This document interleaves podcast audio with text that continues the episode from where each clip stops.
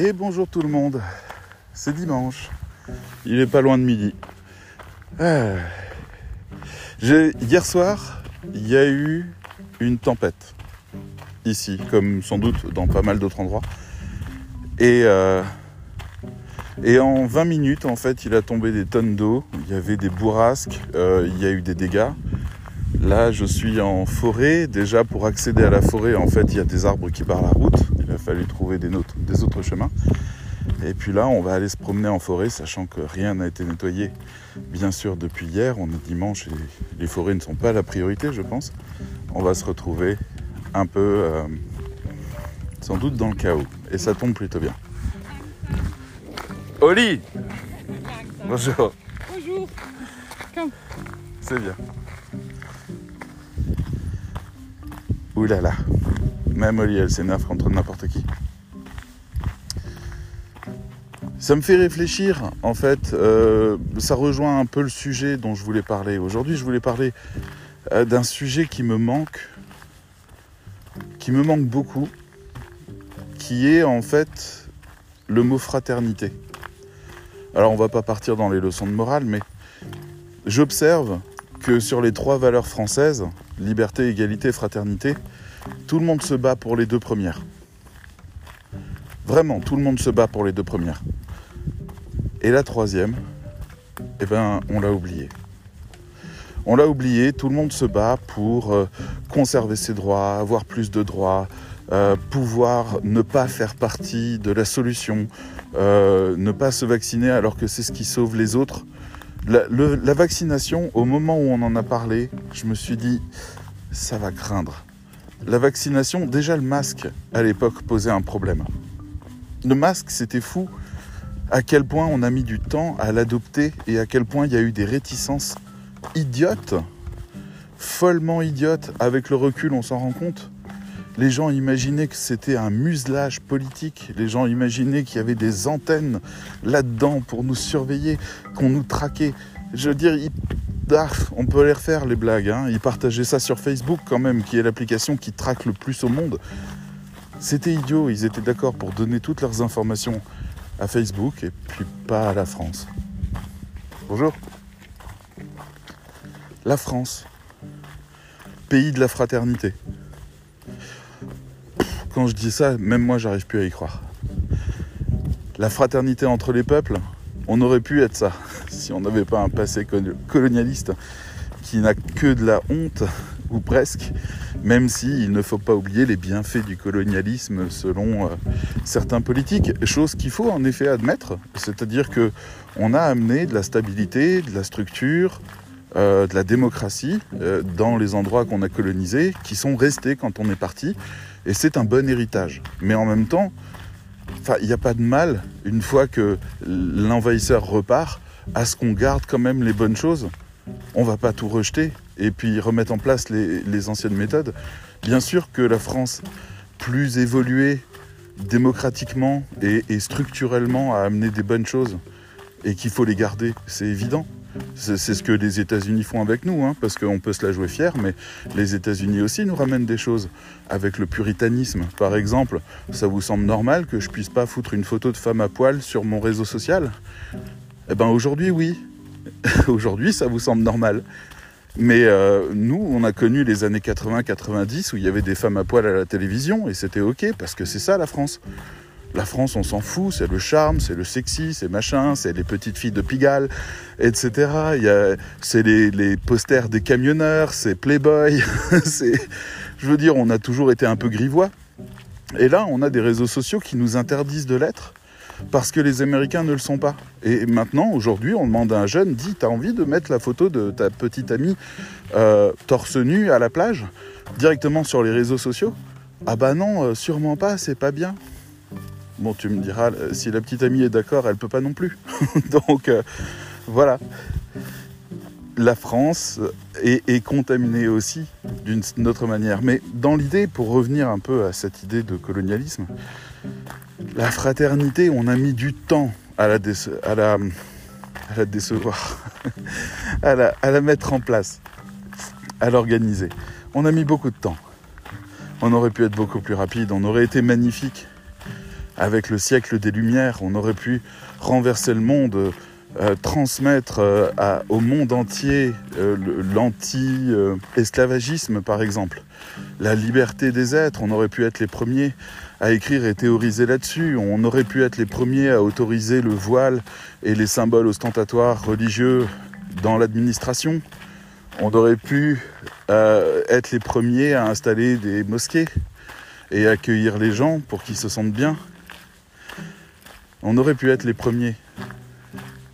On l'est pas du tout.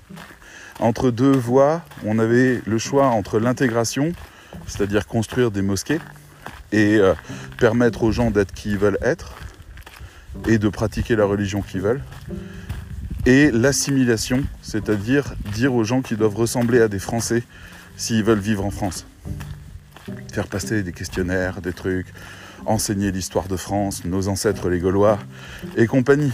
Et, euh, et en fait, ça fait du français une personne très franco-centrée, convaincue qu'elle est importante. Et euh, avec des politiciens qui, parce qu'ils ont réussi beaucoup de coups d'éclat à l'étranger, euh, se croient importants. On l'est pas. Pour les Canadiens, on est une blague. On est un peu comme si euh, il y avait une petite monarchie rigolote où chaque 5 ans on élit un nouveau roi qu'on humilie et où il se passe plein de trucs bizarres. C'est comme ça qu'ils nous voient. Pour les Américains, on est dans un pays extrêmement instable. Il y a tout le temps des grèves, chose qui se fait pas beaucoup aux États-Unis. Euh, il y a tout le temps des manifestations. Il y a des paralysies du pays. Nous, c'est notre culture. Je veux dire, c'est ok. Tu paralyses mon pays parce que t'as pas eu ton augmentation de Noël. Eh ben ok, euh, vas-y, fais-le. Je trouverai une autre solution. Et puis je me débrouillerai. On se rend même plus compte à quel point c'est bizarre les mouvements de grève spontanés et à quel point ça raconte quelque chose du fait que ça ne communique pas entre la base et le sommet et qu'il faut toujours faire un rapport de force pour réussir à obtenir une simple écoute. Il n'y a pas de fraternité à cet endroit-là. Il y a de l'exploitation. Est-ce que ça a toujours été ça? Ah, j'ai envie de dire oui. D'une certaine manière, et quelque part, toutes les sociétés fonctionnent comme ça. Regardez, vous prenez une famille, il y a un chef de famille. Il a déjà pas les mêmes droits et les mêmes devoirs que les autres. C'est pas équitable quand c'est le chef de famille. On va dire famille traditionnelle. Voilà, c'est le padré, le papa, il vient s'asseoir à la table et il dit alors mon fils, qu'est-ce que t'as fait, machin. Et ça, je peux vous le dire pour l'avoir déjà rencontré à plusieurs reprises, et notamment dans une soirée où j'ai rencontré une jeune femme italienne magnifique, splendide, le genre de femme que tout homme rêverait d'épouser tellement elle est belle. Vous voyez, juste parce qu'elle est belle, qui me racontait que chez elle, le padré, il s'assoit avec son fils aîné à la table, il parle, et elle et sa mère dans la cuisine en train de faire le ménage après le boulot parce que les deux travaillaient en plus alors que le padré il était à la retraite et le fils il était au chômage elle s'occupait d'absolument tout ça s'appelle de l'esclavagisme. C'est une autre version mais c'est bien de l'esclavagisme. Et ça nous a fait on était dans une soirée où on parlait de nous ça nous a fait tellement halluciner qu'elle nous raconte ça alors qu'on l'a pensée comme une princesse. Et en fait, elle était vraiment Cendrillon avant. C'est donc ce modèle familial, il existe et il existe fort et il existe partout dans le monde. Dès qu'il y a un groupe, il y a un chef. Dès qu'il y a un chef, il y a une différence de droits et devoirs entre le chef et le groupe. D'accord? Maintenant, c'est pas dur. S'ils sont 10, le chef, il a le droit de ne pas faire à manger. S'ils sont 100, le chef, il a le droit d'avoir sa propre maison là où toute la tribu vit dans la même maison. S'ils sont 1000, le chef, il a le droit d'avoir une propriété privée et plusieurs femmes. Désolé pour le côté machiste, mais c'est vraiment pour se figurer le truc. S'ils sont 100 000, le chef devient une légende. Et il a le droit à tous les trésors. Et s'ils sont 70 millions, la France, le chef ne peut plus gouverner seul. Il doit être avec d'autres sous-chefs qui ont les mêmes privilèges, ou presque. C'est là où on retrouve François de Rugy en train de manger des homards pendant que la France se plaint de ne pas avoir d'argent. on en a des tonnes des exemples. Je vais pas les énumérer. Mais bon, entre les, comptes suisses euh, de Cahuzac et euh, les cigares commandés sur le compte de l'État par je ne sais plus quel ministre que Sarkozy a foutu dehors à coup de pompe, ou Hollande, Hollande a foutu dehors à coup de pompe, ou les taxis payés euh, plusieurs centaines de milliers d'euros de taxis par mois, comment on fait, je sais pas, payés pour la présidente de l'INA. Euh, voilà, vous avez la réponse. Et euh, et donc en fait, plus ça monte, plus ça se divise en strates pour pouvoir gérer la partie en dessous. Ça aurait pu être simple, mais ça aurait pu être égalitaire. Alors il y a des tentatives égalitaires. On aurait pu avoir du communisme en disant aux gens, ok, vous avez... Euh, pardon, je suis en train de rentrer dans la forêt. Tous les chemins sont fermés à cause d'arbres qui se sont effondrés. C'est l'apocalypse ici. Eh ben, on va voir si on peut passer par ici. Ça va pas être simple.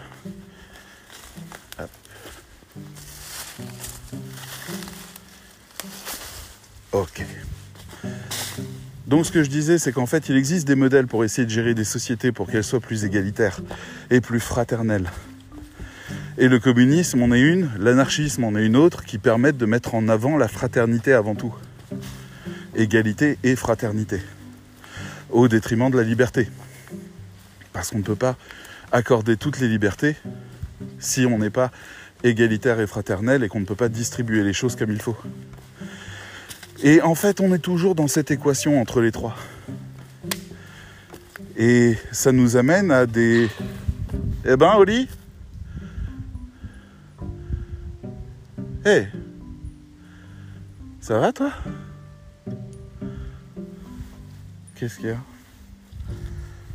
Euh, T'as marché sur un truc qui t'a fait mal, c'est ça? Allez, on avance.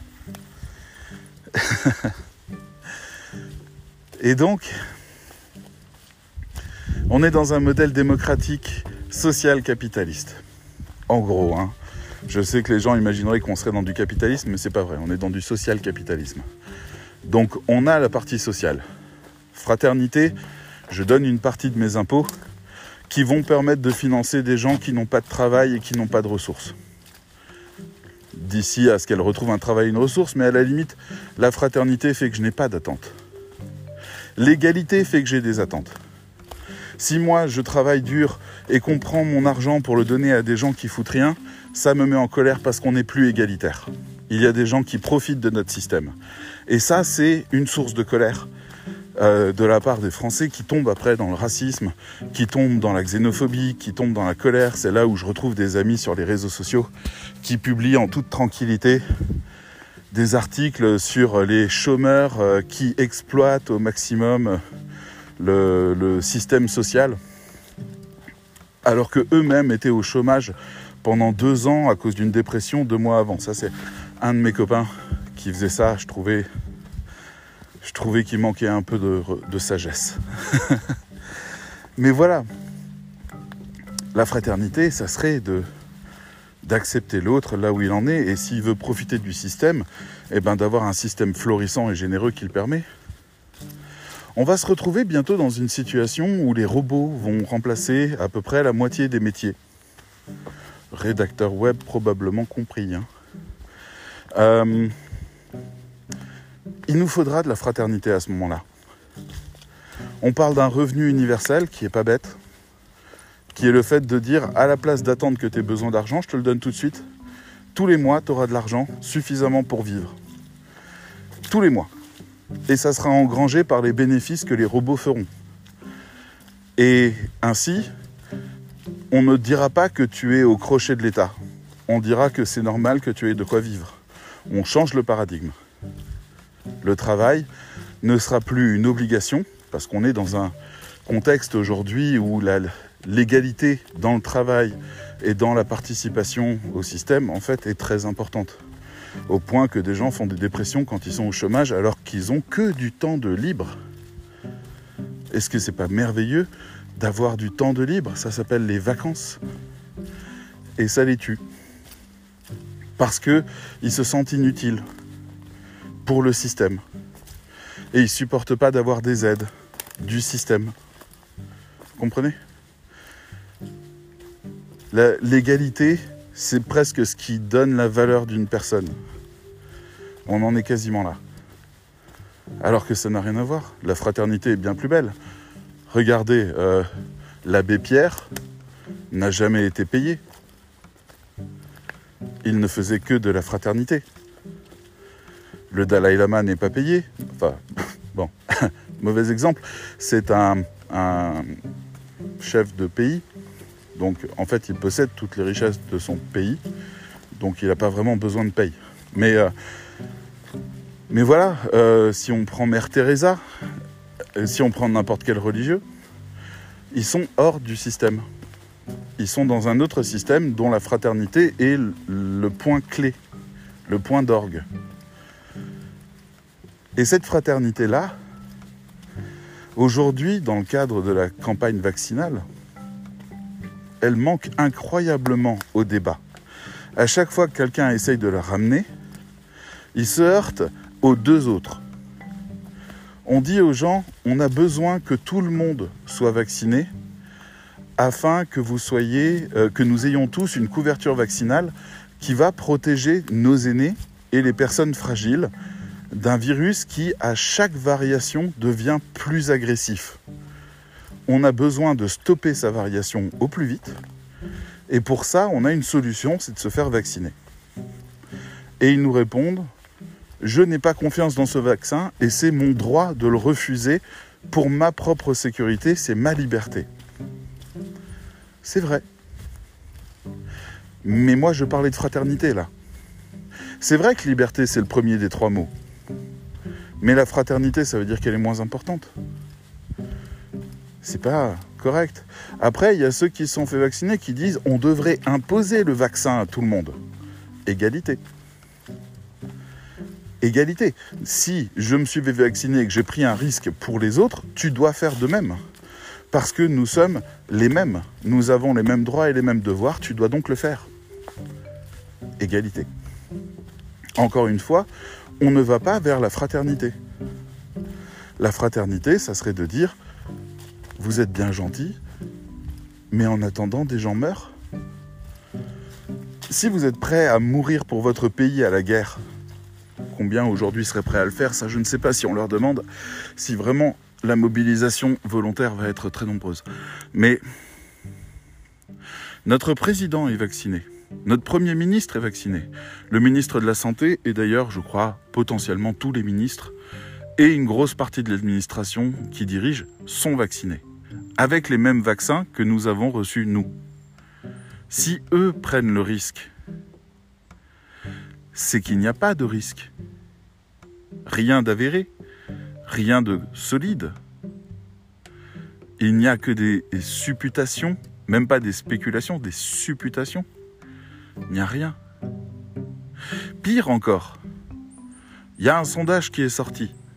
Au niveau des classes sociales, les gens aisés, moyennement aisés, on va dire euh, les cadres, la petite bourgeoisie, la bourgeoisie et la noblesse, hein, on va les reprendre comme ça, jusqu'aux hommes les plus riches du monde, ils sont tous vaccinés ou presque. Il y a 80% de gens qui sont vaccinés. On regarde du côté des plus pauvres, c'est l'inverse. Il y a 30 ou 40% des plus pauvres qui sont vaccinés, les autres ne le sont pas, alors que c'est gratuit et disponible pour tout le monde.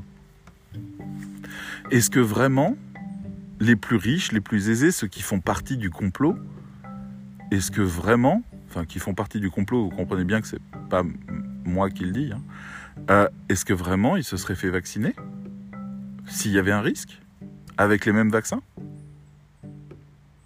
C'est ça se comment dire? Ces arguments-là, ils tiennent pas. Et ils sont là surtout pour justifier le fait que des gens veulent affirmer leur droit à la liberté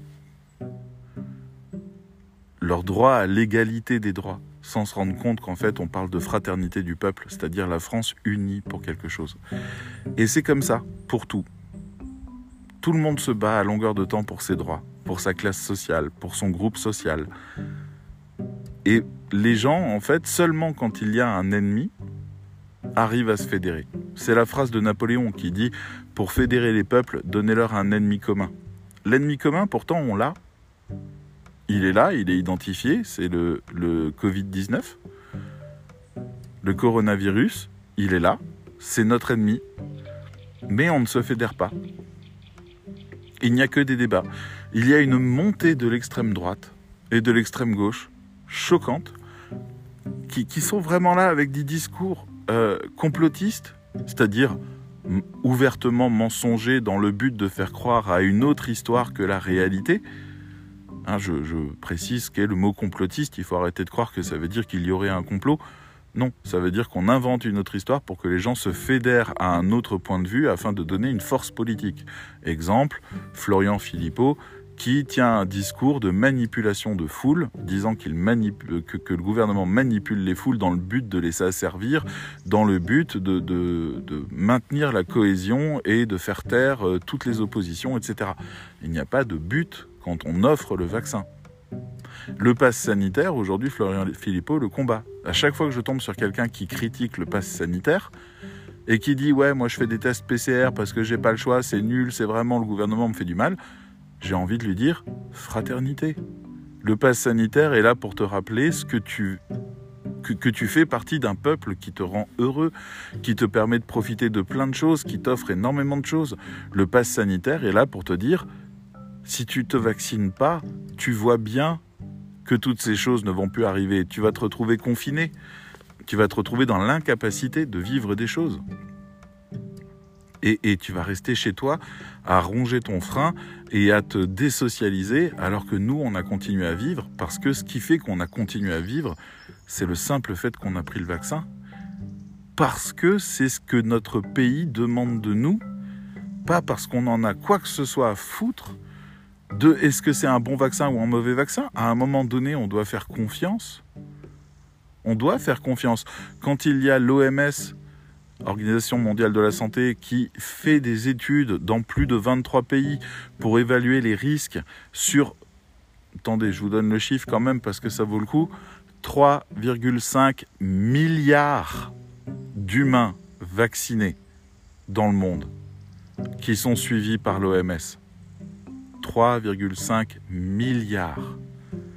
Et que l'OMS donne son feu vert pour tel ou tel vaccin, ou que l'Europe donne son feu vert pour tel ou tel vaccin et ferme un autre en disant celui-là n'est pas suffisant pour l'Europe, on veut plus, on veut mieux, on veut être mieux servi. Quand on a l'Europe qui tape sur la table et qui engueule les fabricants de vaccins parce qu'ils avancent pas assez vite, vous voyez bien qu'il y a des gens qui se bougent le cul pour leur pays, pour leur continent, vous voyez bien que même la planète est en train de réfléchir groupée pour essayer de trouver des solutions pour calmer une saloperie qui ravage des pays. Alors ok, les chiffres sont pas encore assez impressionnants. Attendez le variant, le variant de trop. Pour l'instant, voyez ça comme des chances qu'on a de nous organiser. C'est comme le changement climatique. Je sais, je saute un peu du coq à l'âne, mais vous, vous voyez qu'il y a un lien quand même. Le changement climatique, on a des alertes aujourd'hui il y a des incendies partout dans le monde. Mais les incendies, je vous rappelle que c'était le début de l'année 2020 avec l'Australie qui a flambé, et c'était des années avant, 2016, et c'était la canicule de 2012, etc. vous voyez bien qu'il y avait déjà du chaud, et puis vous voyez bien quand il y a du froid, quand il y a des énormes vagues de, de froid qui commencent à détruire des choses, qui tuent des gens, vous voyez bien quand il y a des tempêtes qui emportent des maisons, quand il y a des inondations qui détruisent le monde. Vous voyez bien. Ce que vous avez vu là, vous pensez que c'est ça, le dérèglement climatique? On nous l'annonce pour 2040, le dérèglement climatique. On est en 2021. 19 ans avant. Ça, c'est l'introduction. Hein. Et c'est pareil. Le Covid-19, il est arrivé, les gens, ils ont senti, tous les scientifiques, tous les épidémiologistes, tous les, spécialistes en virus, ils ont vu que ça allait puer très vite parce qu'ils savent comment ça marche, cette saloperie. Et ils ont dit à tous les États, arrêtez tout, il faut bloquer cette merde avant qu'elle devienne pire. On est un an et demi plus tard, on a le Delta qui vient de sortir, le variant indien, il est six fois plus contaminant, deux fois plus mortel il commence à buter des enfants. C'est pas lui le pire, hein C'est pas lui le pire. Le pire, il arrive. Et ça sera dû à un manque de fraternité.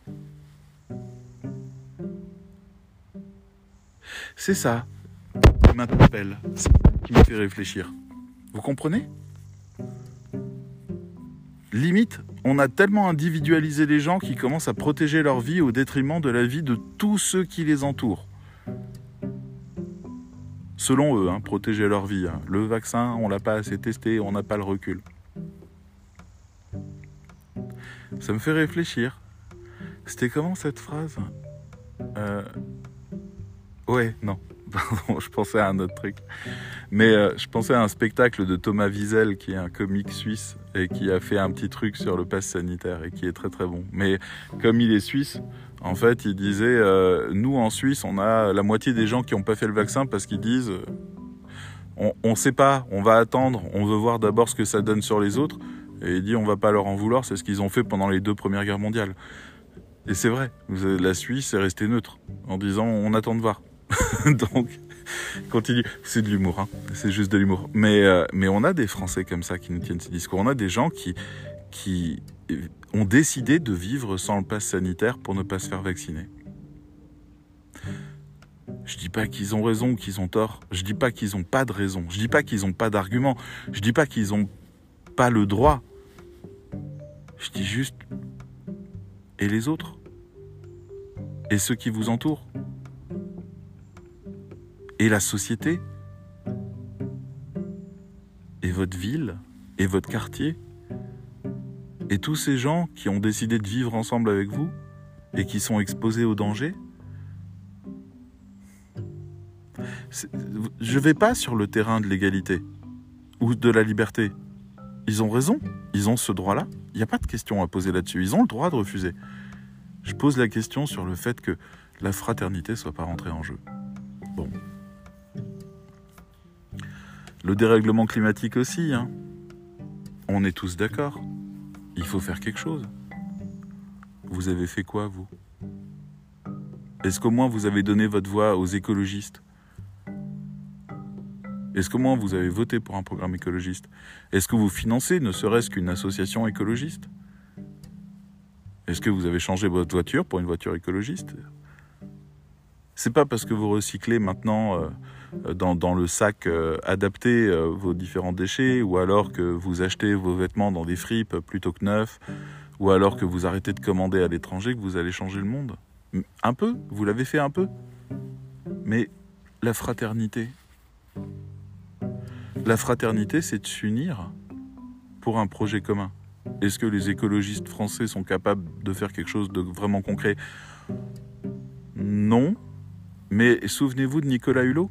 Qui a été ministre, qui est un, animateur télévisé euh, très connu des années 90 et qui est devenu ministre de l'écologie et qui a démissionné après un an en disant on ne peut rien faire.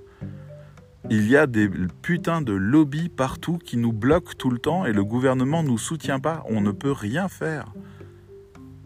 Vous savez que depuis Nicolas Hulot, on n'a plus de ministre de l'écologie. Ça dérange personne. Il n'y a plus. Le gouvernement a enlevé ça. Est-ce que qui que ce soit s'est plaint Non. Est-ce qu'il faut qu'on secoue le gouvernement? Non. Le gouvernement, ce qu'il veut, c'est être réélu. D'accord? C'est simple. S'il veut être réélu, faisons-lui les retours qui peuvent l'aider à être réélu, comme par exemple, t'as pas assuré.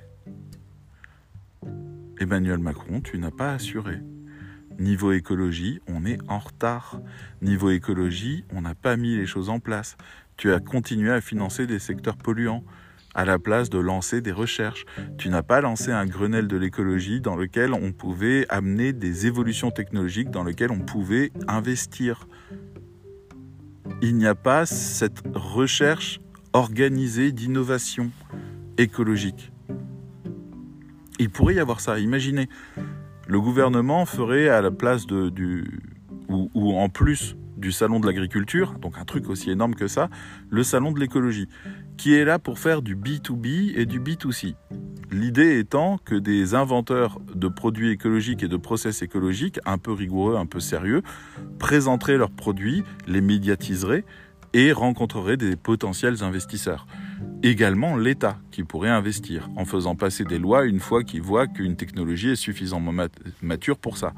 Par exemple, oh, je crois que c'est non, c'est pas vraiment en place, mais il existe des plastiques 100% recyclables, extrêmement rapides et, et, réutilisables en prime, qui devraient être absolument obligatoires.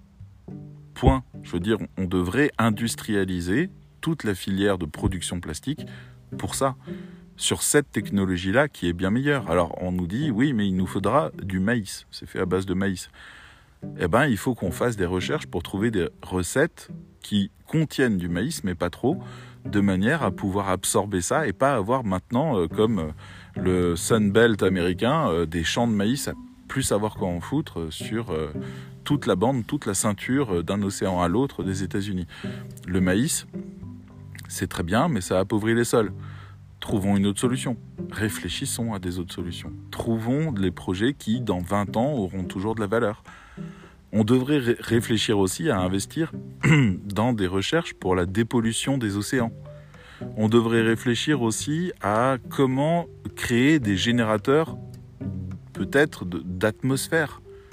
On sait qu'il y a, depuis le trou dans la couche d'ozone, en fait, un, un, dérèglement de l'atmosphère qui fait que ça fonctionne un peu comme une cocotte minute et ça réchauffe trop et finalement ça bloque les UV à cause de produits qui sont dans l'atmosphère. Je suis sûr qu'on peut trouver une solution. Par fraternité, on pourrait décider d'investir dans l'avenir. Mais en fait, c'est comme si on n'avait aucun responsable. Personne ne se sent responsable de ça. Et puis, il y a toujours cette course et, ce risque de devenir le pays pauvre. On est dans une espèce de, de course idiote. Moi, il y a un film, une série, pardon, qui, qui me parle toujours beaucoup, c'est La Servante écarlate que vous avez peut-être déjà vu. Je sais plus où elle est. Netflix. Je crois que c'est Netflix. Ou Amazon Prime. C'est l'un des deux. Et, euh, et c'est une des meilleures séries d'anticipation que j'ai vues de ma vie parce qu'en fait c'est une rupture. C'est-à-dire à un moment donné, euh, les problèmes écologiques se sont mélangés à des problèmes de stérilité. C'est-à-dire qu'on s'est rendu compte que les femmes ne faisaient plus d'enfants, qu'elles naissaient stériles ou qu'elles devenaient stériles à cause de toute une série de, de facteurs extérieurs engendrés par la pollution. Et donc, en fait, on a une baisse de la natalité et une augmentation de la pollution. Et là, on a des gens qui décident de revenir au Moyen Âge. Ils mettent en place un autre gouvernement, ils ferment un pays, ils le ferment, ils interdisent les visites, ils changent le nom du pays et ils mettent en place un gouvernement et un mode de fonctionnement basé sur la euh, fertilité des femmes.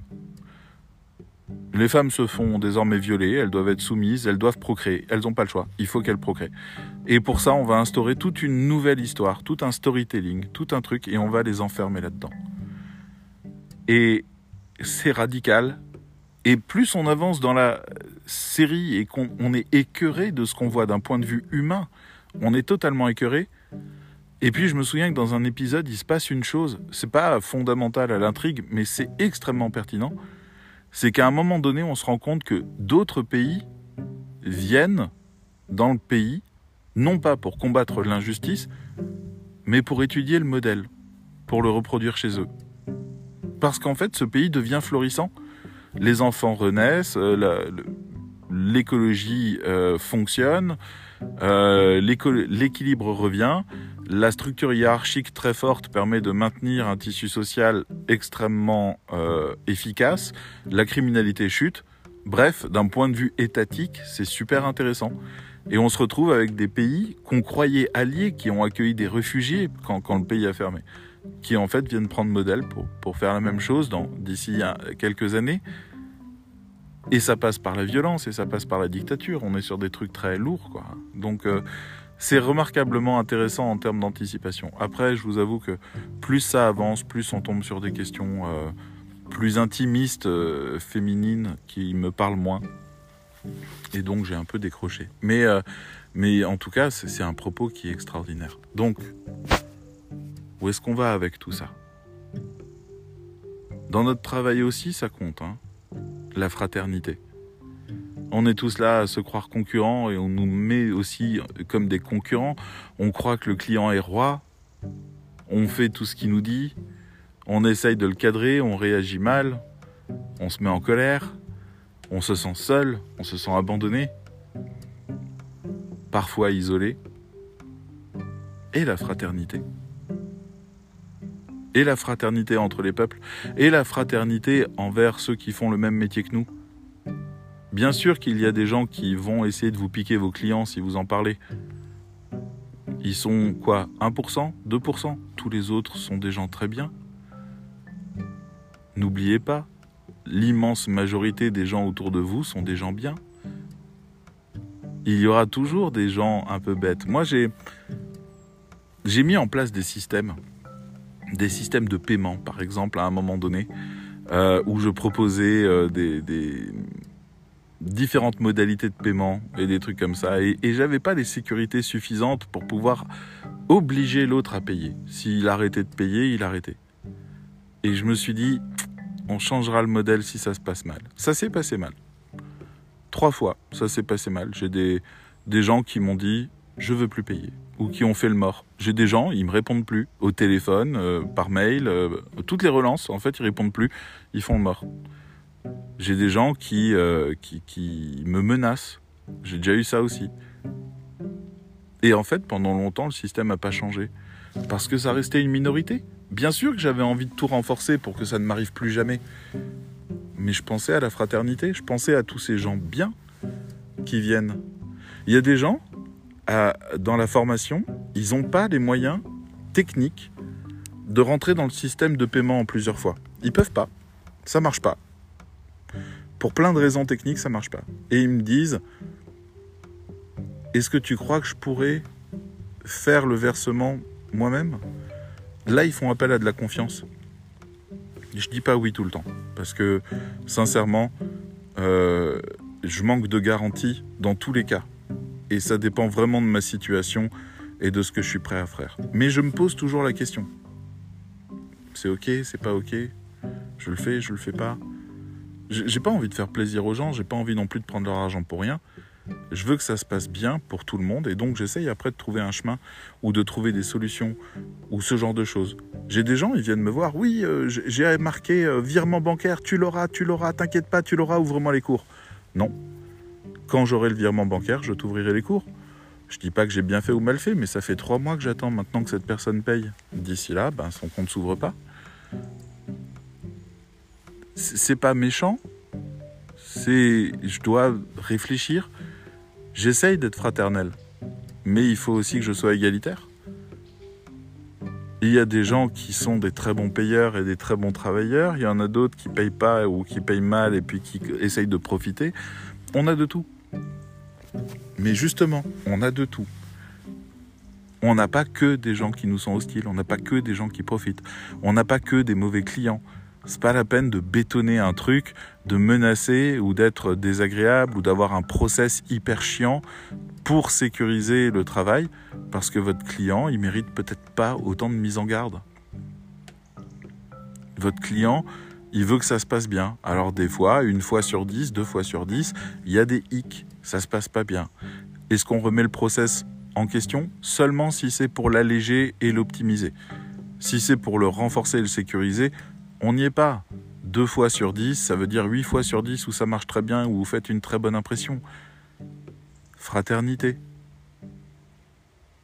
Les meilleurs clients que j'ai eus, c'est des clients qui m'appelaient, euh, qui me disaient David, je t'envoie un mail avec euh, six sujets, tu peux me les faire pour tel jour? Attends, je regarde, non, euh, ça sera plutôt ce jour-là. Ouais, bon, d'accord, ok, ça marche, je t'envoie ça. Et puis, je leur envoyais la facture tous les 3-4 mois. Et c'était des très grosses factures, et ils me les payaient tout le temps. Et j'avais pas de questions là-dessus, ça se passait très bien. Ça se passe encore très bien. Parce que la confiance, c'est la fraternité. Donc, bref, je crois qu'on commence un peu à se comprendre sur ce sujet-là. Je pense pas que je vais aller beaucoup plus loin. Vous avez pigé le truc. Le vrai raisonnement, c'est ça. On est dans le monde de l'automatisation, on est dans le monde de l'ultra-concurrence, on est dans un monde qui ressemble sauvage. Tout le monde veut faire du fric, s'investir le moins possible, trouver des solutions techniques. Les gens ont oublié la base fondamentale de tout ce qui fait notre société. Et c'est la fraternité. Sans elle, il n'y a aucune raison de se juger libre ou, ou égal entre nous. C'est elle qui a créé la société. Et c'est elle qui manque le plus aujourd'hui. On doit, dans le marketing, expliquer à l'autre ce qu'il va gagner à venir chez nous. On pourrait aussi l'accueillir comme une communauté. Fraternellement. Bienvenue. Je ne sais pas si ça va rester ou pas, mais un des slogans de la MFM aujourd'hui, c'est grandissons ensemble ou grandir ensemble. Je crois que je préfère à l'infinitif grandir ensemble, comme si c'était une promesse que tout le monde se faisait à soi-même et pas une invitation que j'aurais moi à faire aux autres. Grandir ensemble, c'est ça le but si tu nous rejoins. Et euh, ça fait du sens pour moi parce que ça relève de la fraternité et de l'envie d'évoluer ensemble. Je me rends compte que c'est une valeur très forte que c'est celle-là qui a fait naître la MFM et celle-là qui l'a fait grandir chaque jour. Est-ce qu'elle est suffisante pour convaincre les gens de venir? Est-ce que les gens vont venir parce qu'on grandira ensemble? Hmm. On va essayer d'aller au bout de ce raisonnement. On va changer les pages de vente, changer les textes, changer la partie historique, changer, rajouter des pages pour expliquer les quatre grands piliers, les cinq grandes étapes. On va essayer de faire quelque chose qui soit clair, agréable et lisible pour tout le monde. Euh, et qui leur permettent de voir ce qui se passe. Parce que pour l'instant, mon plus grand regret et ma plus grande euh, frustration, c'est de ne pas réussir à expliquer aux gens ce qu'est la MFM dans tout son univers et dans toutes ses propositions. Dans cette fraternité-là, dans cette envie de grandir ensemble. Et ça, ça la mènera peut-être à l'échec. Ou si on trouve la clé, ça sera peut-être son plus grand succès. Mais il faut quand même que je récompense d'abord l'égoïsme des gens. Il faut quand même que je leur promette les choses qui sont bonnes pour elles. Il faut quand même que je leur promette tout ce qu'elles doivent, tout ce qu'elles auront si elles viennent, avant de commencer à dire tout ce qu'elles vivront et tout ce qui va se passer avec elle après. C'est comme ça. Je crois qu'à une autre époque, il suffisait qu'un groupe se crée pour que les gens aient envie d'en faire partie. J'ai l'impression que cette période-là est terminée. Je suis pas sûr. Est-ce que peut-être le marketing a dévoyé ça?